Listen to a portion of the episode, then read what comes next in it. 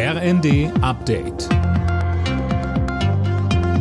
Stündlich neu. Auf den Punkt informiert. Ich bin Jana Klonikowski. Guten Abend.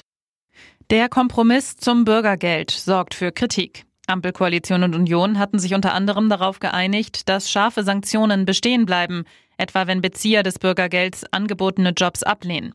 Linda Bachmann fasst die Reaktion darauf zusammen. Von einem Wettbewerb der Schäbigkeiten spricht Linken-Chefin Wissler. Sie warf der Union vor, Menschen mit niedrigem Lohn und Sozialleistungsverdiener gegeneinander auszuspielen. Auch der Paritätische Wohlfahrtsverband kritisiert den Kompromiss scharf. Trotz neuem Namen bleibe Hartz IV Hartz IV und die Menschen in Armut. Arbeitgeberverbände begrüßen die Einigung dagegen. Jetzt muss sich noch der Vermittlungsausschuss von Bundestag und Bundesrat damit befassen.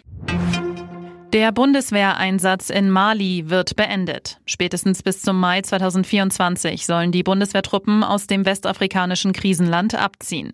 Verteidigungsministerin Lambrecht warf der Militärregierung in Mali vor, die UN-Mission gezielt zu behindern.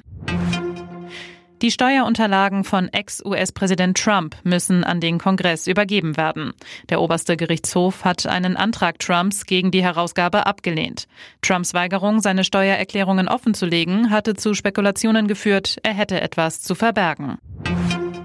Der Streit um die One Love Binde eskaliert offenbar weiter. Laut Bild prüft der DFB eine Klage gegen die FIFA vor dem Internationalen Sportgerichtshof. Zuvor hatte der Weltverband mit harten Strafen gedroht, sollten Deutschland oder andere europäische Mannschaften mit der Armbinde auflaufen. Unterdessen hat Frankreich bei der Fußball-WM einen deutlichen Sieg gefeiert. Gegen Australien gewann der amtierende Weltmeister mit 4 zu 1. Zuvor gelang Außenseiter Saudi-Arabien eine Sensation beim 2 zu 1 Sieg über Topfavorit Argentinien. Polen und Mexiko sowie Dänemark und Tunesien trennten sich am Nachmittag jeweils mit 0 zu 0. Alle Nachrichten auf rnd.de